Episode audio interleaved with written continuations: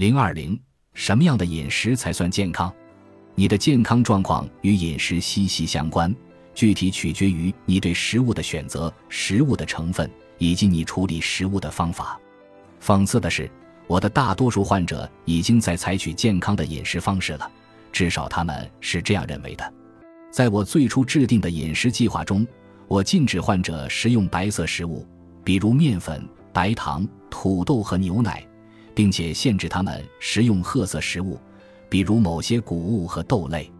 之后，我又从食谱中移除了所有谷物和准谷物及所有豆类。我的患者的健康状况由此得到进一步改善。看起来，我删掉的所谓健康食物越多，我的患者的身体状况就越好，他们的癌症开始好转，甚至多年未见复发。同样，有些患者的二型糖尿病。冠状动脉疾病、纤维肌痛综合征及自身免疫性疾病也都得到了很好的控制，这是怎么做到的？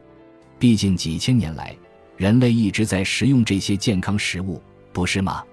很多食物，包括含有凝激素的食物，都既有优点也有缺点。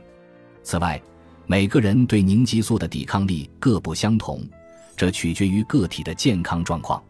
然而，你的健康状况在很大程度上取决于你的肠道的健康状况，你体内的微生物群及它们对免疫系统发出的指令。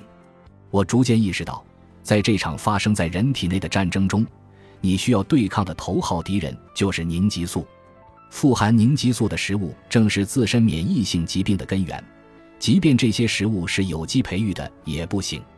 我的患者在停止摄入凝激素后。他们的自身免疫性疾病开始好转，一些科学文献也记录了这样的病例。十这些结论可能看上去有些离谱，但每天进出我诊室的患者都是最有力的证明。